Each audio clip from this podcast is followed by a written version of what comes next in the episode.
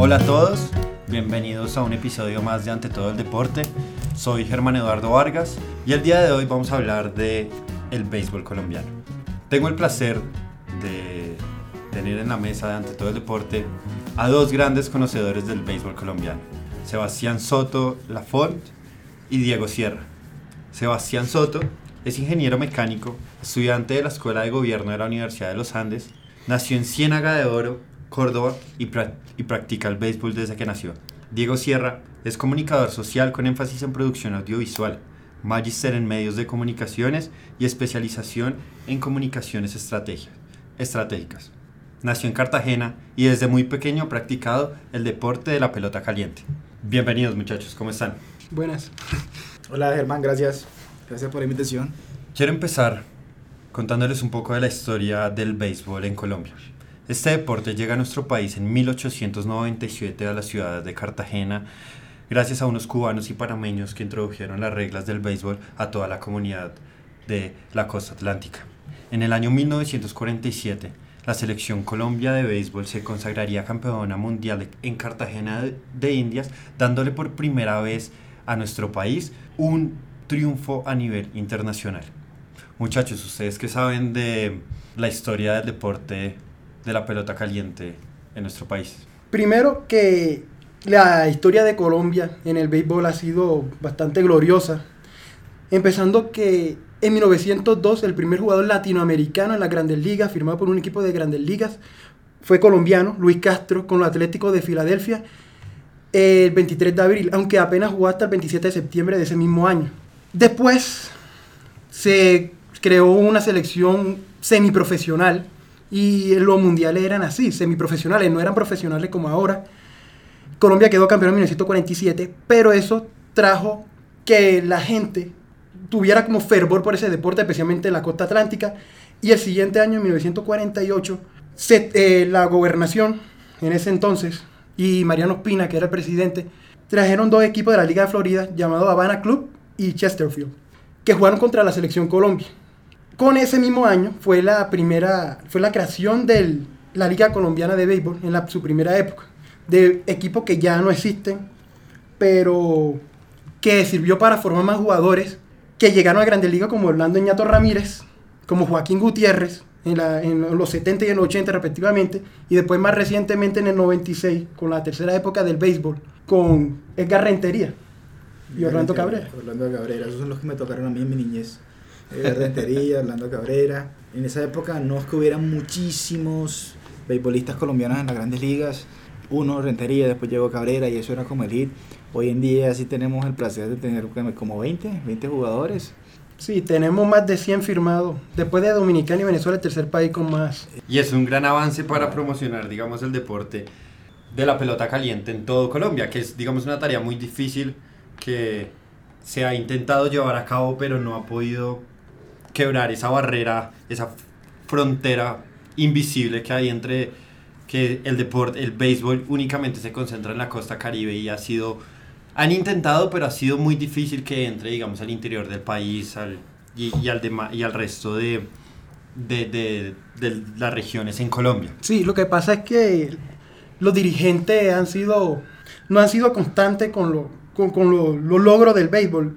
Ya, el béisbol colombiano, como lo había dicho, ha tenido tres épocas. Entonces, eso ha sido por falta de dirigencia, como que no consigue patrocinio, no lo organizan bien. Entonces, se acaba el periodo ese y no, y no hay nadie que lo organice hasta. Sí, porque la liga se ha jugado en cuatro épocas distintas. Como a cada Sí. década paraban, tenían un espacio en que no había liga y después arrancaban otra vez. Entonces, tú dices que depende todo de la dirigencia. Sí, porque desde 1900, cuando quedó campeón, en 1940, en 47 quedó campeón, en 48 se creó la primera época y se jugaron 10 años y después no logró campeonato Continuar. mundial ni nada así, sino que se frenó la liga en el 58 y hasta el 94 es que vino otra vez a crearse como profesional, porque sí se siguió jugando. Es que hubo una época, no sé si eran que como los 60, 60, 70, que incluso jugadores que muy famosos en las grandes ligas jugaron en las ligas colombianas. Sí. Que venían acá, el papá, este, no me acuerdo, mi me hablaba de Cecil Fielder, que fue el papá de Prince Fielder, que de pronto nos tocó a nosotros verlo, un ronero grandísimo. Eh, Tito Francona, papá del manager Terry Francona, que hoy en día es manager de los indios y fue manager con los Red Sox que quedaron campeones cuando después de no, 86 años. Esos tipos jugaron en Colombia. Entonces sí hubo una época en que la liga colombiana traía mucha gente, así como tú escuchas que tu papá te hablaba que Di Stefano jugó Como la época del fútbol Bueno, también ah, la eso tuvo el béisbol. el béisbol, aquí también pasaba, pero aquí lo que pasó es que nunca continuaron con la liga y se acababa y tenían que volver a empezar de cero hasta que en 99, con el Hasta el Rentería, es que ya así no ha 99. parado. Sí, es más, Colombia quedó campeón en el 65 sin tener liga profesional, que fue... recalcando la importancia y los grandes talentos que tenemos en nuestra región pues para poder jugar este, este deporte. Continuando con la discusión, eh, el pasado 28 de octubre se disputó el Mundial Sub-23 de béisbol en Barranquilla y Montería. El campeón fue México, que se coronó frente a la selección japonesa con un marcador de 2-1 frente pues, al, al- al- al competidor, al ganador México. ¿Cómo vieron la final? ¿Cómo, ¿Qué tal el torneo? ¿Qué tal? Y no solo el torneo, deportivamente hablando, sino todo lo que incluye y lo que implica un torneo mundial en el territorio colombiano. Cómo nos une como nación, cómo toda la costa atlántica pudo disfrutar de este deporte y cómo se pudieron unificar frente a un, a un, frente a una pelota y un, y un bate.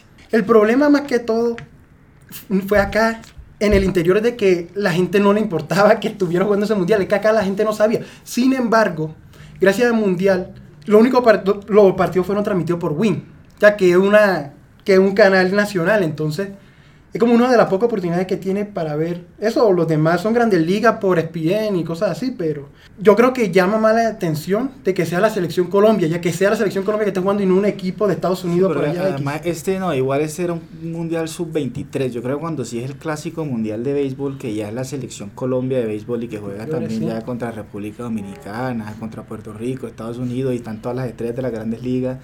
Eso sí llama mucho la atención. Esa es como, yo creo que por ahí es donde se puede abrir las puertas para que el deporte llegue más a otras zonas del país. No tanto por la sub-23 o incluso por la liga profesional, porque no son jugadores famosos. En cambio, el clásico mundial, ahí sí, eso lo pasan ESPN, lo pasan Win, como aquí Telecaribe, y eso sí es ya Sí. un evento, es casi como si fuera el mundial de fútbol, pero de béisbol casi. Que de hecho, béisbol va a entrar otra vez a los deportes olímpicos, en próximo, en los Juegos Olímpicos de Tokio. Entonces, esa es otra oportunidad para que vayan los grandes jugadores de la MLB y ahí nos podamos pegar y de pronto crecer un poco, incluso en Bogotá, Medellín, que han tenido equipos, ráfagas corticas, pero han tenido equipo y han querido tener equipo de béisbol. Y ojalá Colombia con su equipo de sele- con la selección mayor de béisbol participe en el en los Olímpicos Ojalá, de Tokio porque 2020. talento hay. Sí, es difícil, es difícil entrar. Es difícil entrar porque hay un torneo que se llama la Premier 12 y esos son los clasificatorios a los Juegos Olímpicos. Pero para entrar ahí, para entrar a Premier 12 que es clasificatorio, se usa un ranking tipo como el ranking FIFA, que es la- el ranking de la WBSC y Colombia no está en los 12 esos, los 12 equipos del ranking, ya es muy difícil entrar. ¿Colombia de qué posición está? Ahora mismo está de 16. Bueno, no está tan lejos, pero tiene que Mm, Sí, trabajar para... Es que, por eso, el Mundial de 12. Sub-23 servía para eso. Era el, el segundo Mundial, después del Clásico Mundial, que más puntos te dan. Y le fue mal. Y quedó séptimo. Entonces, no, y Dominicana era el 12, y Dominicana de le fue 12. bien. De 12 naciones Séptimo que de 12. participaron. Por eso, y Dominicana, que era el número 12 del ranking, pues le fue mejor que Colombia. Entonces, ahí no, nada que hacer. Bueno, eh, adentrándonos un poco más en, en- en los conceptos, han nombrado acá el término de Federación Nacional de Béisbol y la Liga Profesional. ¿Cuál es la diferencia entre estas dos terminologías? No, pues, ¿Para qué? para ponértelo de pronto en un símil que entiendas, yo creo que hay que, se puede decir que la liga vendría siendo como la de mayor, mientras que la federación es la Federación Colombiana de Fútbol. Entonces la federación es la que se ocupa ya de los béisbol a nivel nacional y los departamentos y organizar la selección Colombia que va a representar al país, mientras que la liga profesional son cuatro equipos en realidad hoy en día actuales, son cuatro que empieza por cierto hoy y ya es los cuatro equipos de la costa caribe que está concursando, ¿sí? compitiendo. Sí, Montería, Cincelejo, Cartagena y Barranquilla. Nuevamente en la costa atlántica, tenemos que expandir. No, pero es que en el 2010 se intentó expandir. Se, los toros de Cincelejo se fueron para Cali y se creó un equipo acá en Bogotá llamado Las Águilas. Pero ese fue el, el, el, el diciembre del invierno ese que azotó fuertemente al país. Entonces el béisbol no se puede jugar no con se lluvia. pudo jugar, entonces no pudieron jugar aquí en Bogotá, lo trataron, pero no se pudo. Mm. Se canceló todo, toda esa liga. no de han vuelto a año. intentarlo. Y fue el único año desde que lo cogió el Team Rentería en el 2000 hasta ahora que lo han cancelado la liga. Que, 2010. que de pronto esa también es una explicación a la relación que existe entre centro periferia en relación al deporte. Porque de pronto esa barrera que no ha dejado llegar al béisbol a la región andina, de pronto no ha permitido, también de pronto puede ser el clima, ¿no creen que Sí, es- yo creo que son dos factores. Uno es cultural, que ya viene hace mucho tiempo, que nunca entró como tal y no se conoce mucho, aquí no le prestan atención. Y de pronto una de las razones es el clima, porque béisbol no se juega con lluvia. Béisbol ni siquiera se juega en invierno, es un deporte de verano, por sí. Y Bogotá es un clima frío muchos días, llueve mucho también. Entonces el béisbol de pronto aquí es un deporte que no, no se puede jugar mucho. No sé qué pasaría de pronto en una ciudad como Medellín o en Cali, porque no ha pegado tampoco. Si bien se, se desarrolló en Colombia las semanas eh, en el mes de octubre el Mundial Sub-23 de béisbol, ¿qué se está desarrollando para potencializar las grandes esferas, las nuevas caras del béisbol colombiano? Ustedes que están envueltos en ese mundo, ¿cómo saben y cómo se está potencializando para sacar nuevas estrellas del béisbol? Principalmente la Federación Colombiana, no la liga, sino la Federación Colombiana tiene la liga de verano, porque hay liga de verano y liga de invierno.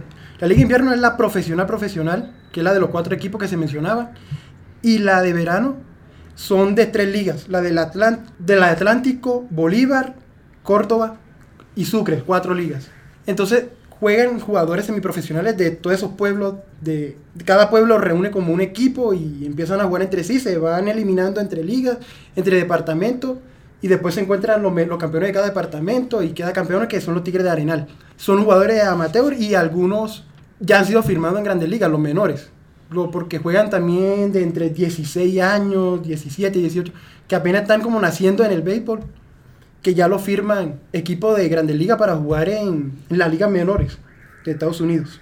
Eso es la principal. Y las otras cosas es que, por ejemplo, acá en Bogotá hay Liga de Bogotá, acá los equipos, tú puedes entrenar con los equipos, tú te acercas del estadio a la unidad de Salitre, que queda frente de Simón Bolívar por Salitre Mágico, y tú te acercas y dices, yo quiero entrenar con ustedes, con un equipo, Red, Cavernícola, Águila, con el que sea, y, y tú puedes entrenar ahí y puedes ingresar en el equipo de las mayores, practicar el O sea, la oportunidad de poder practicar el béisbol está abierta para, digamos, de libre acceso y están las herramientas para poder practicarlo. Sí, y hay de toda la edad, desde, desde- desde los 12 años creo que es la primera categoría que hay, y desde los 12 años hasta mayores. Que, y tú puedes practicar en el estadio, los domingos especialmente, antes de los partidos, porque los partidos normalmente son a mediodía, antes de los partidos practican los, los más jóvenes. Bueno, y quiero cambiar un poco el contexto y salir de Colombia y quiero que me digan ustedes cómo vieron la final de las grandes ligas en Estados Unidos. Mal, Mal, mal. ¿Por qué? ¿Por qué, Diego? porque mi equipo ni siquiera llegó. ¿No llegó? ¿Quién es tu equipo? Los cachorros de Chicago. Y fueron eliminados por los Colorado Rockies, ¿no? a mí Ah, tampoco. Primer partido, eso no duraron nada. No ganó, alcanzaron ellos. ganó Boston, que es un equipo que duró 86 años en volver a ganar un título y ahora ha ganado 4 en los últimos, Sí. la última década. Entonces ya cansa. Tiene el 2004, ganó con Orlando Cabrera ahí. Exacto, y después lo iban a repetir como el 2007 y creo que como el 2012 o 2013 y ahora 2018. Entonces ya Bueno, y E- Ese equipo, ese equipo es interesante porque, por ejemplo, en el 2004 quedó campeón no contratando figuras, sino Con por el- estadística. Con, con el modelo Epstein Sí. y de pura métrica. Eso es. Hay un libro que se llama Moneyball, que es muy interesante y es lo que está en boom ahora en béisbol, que son las, las sabermetrics, las métricas. Y el tipo empieza no analizar por el tipo que sea las estrellas, los jugadores van a comprar, sino hacer estadística y a sumar y a sumar. Si ese tipo me hace tantas carreras al año, el otro tiene un promedio de tanto, y el otro hace que gane tantos partidos al año, y así sumando dice, esto me diría que yo ganaría 100 partidos a la temporada. Y haciendo todas esas sumas, construyeron un equipo y así fue que quedaron campeones. Y hay una película también que deberías verla, muy buena, interesante.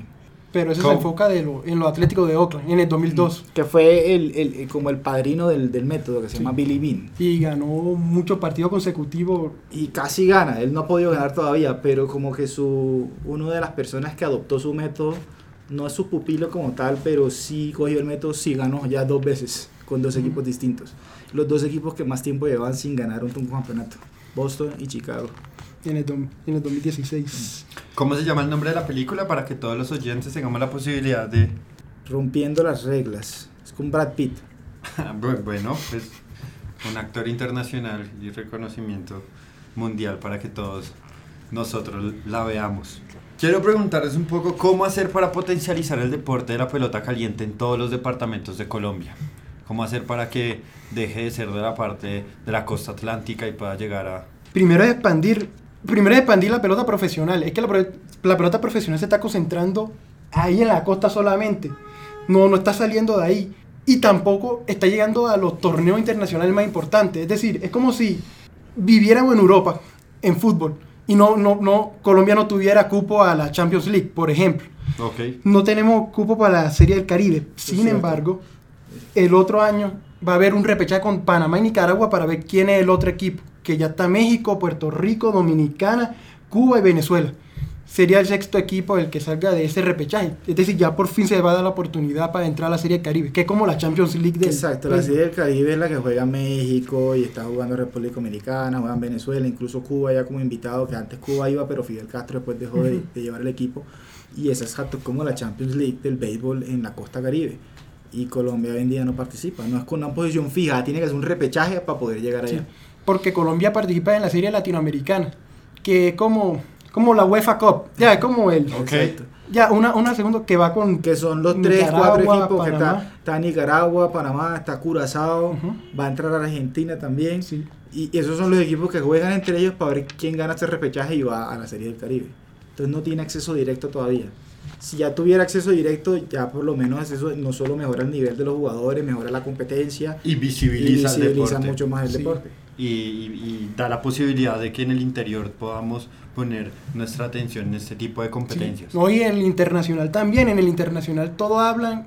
Si tú te metes a un chat, por ejemplo, en el Mundial Sub-23 que jugaba Colombia, no sé, contra México o contra, sí, o contra Venezuela, etcétera, siempre eran como que Colombia no sirve en béisbol porque Colombia es futbolero, solamente fútbol, fútbol, fútbol, fútbol, fútbol. El, el- el- el panorama internacional es que Colombia es un país futbolero y punto. Entonces esta- esto sirve para... Y es muy extraño porque lo que mencionábamos al comienzo del episodio es que el deporte de la pelota caliente ha traído muchos éxitos y ha, y ha- y ha reconocido a nivel internacional porque Colombia es un, es un depo- eh, el béisbol colombiano es muy bueno y nos lo demuestran nuestros jugadores que están en las grandes ligas, nuestros triunfos a nivel mundial. Entonces para ponerle poco más de atención nosotros como ciudadanos a, a prestarle cuidado a este deporte que nos trae muchas, muchas glorias. Para cerrar me gustaría preguntarles cuál fue el mejor momento del béisbol para ustedes. Pues la fácil es decirte que hace dos años cuando los cachorros ganaron, ¿no? 108 años, toda mi vida, yo crecí viéndolos de niño con mi familia, fue una cosa ya familiar que toda mi familia somos fanáticos de los cachorros. Recuerdo ver partidos de cuando era niño con mi papá y mi papá siempre ponía todas las sábados en la tarde el partido. Entonces esa es la fácil, decirte es el momento más especial por fin verlos ganar. Pero en general el béisbol a mí siempre me recuerda mucho a la niñez. Es una época linda. El béisbol me lleva todos esos recuerdos. Cuando mi abuelo se veía los partidos de los Yankees, se ponía su gorra. Películas de niño que uno veía, la del novato del año, el niño que jugaba con los cachorros, o los de Sandlot, que se llama Nuestra Pandilla en español. Es eso, el béisbol es una cosa muy linda que es un- como una nostalgia. Sí, yo diría que del béisbol colombiano, ahora mismo es donde más peloteros colombianos están jugando en la Grande Liga. Es decir, ahora es que se está viendo lo que se está construyendo desde 1999. Entonces que ahora que estamos llegando como al siglo bueno del béisbol, porque aunque fue muy bueno en la época del 48, 65, eso eran jugadores semiprofesionales. Ahora sí tienen la oportunidad de ir a Estados Unidos. Antes jugaban era acá en Colombia, se concentraban acá en Colombia o la liga de acá de invierno. Entonces yo creo que ahora es donde se está viendo que el béisbol de Colombia es bueno, muy bueno, en la actualidad. Bueno, muchas gracias a todos por oírnos. Muchas gracias Sebastián. Muchas gracias Diego por participar en la mesa de ante todo el deporte. Recuerden que esta es una iniciativa que busca empoderarnos a todos de lo que es Colombia, transmitir el amor a través del deporte. No olviden seguirnos en nuestras redes sociales, arroba ante todo co en Instagram, Facebook, Twitter y no olviden seguirnos en YouTube y también en iTunes. Un abrazo grande para todos, muchas gracias por oírnos nuevamente. Nos oímos en una próxima ocasión.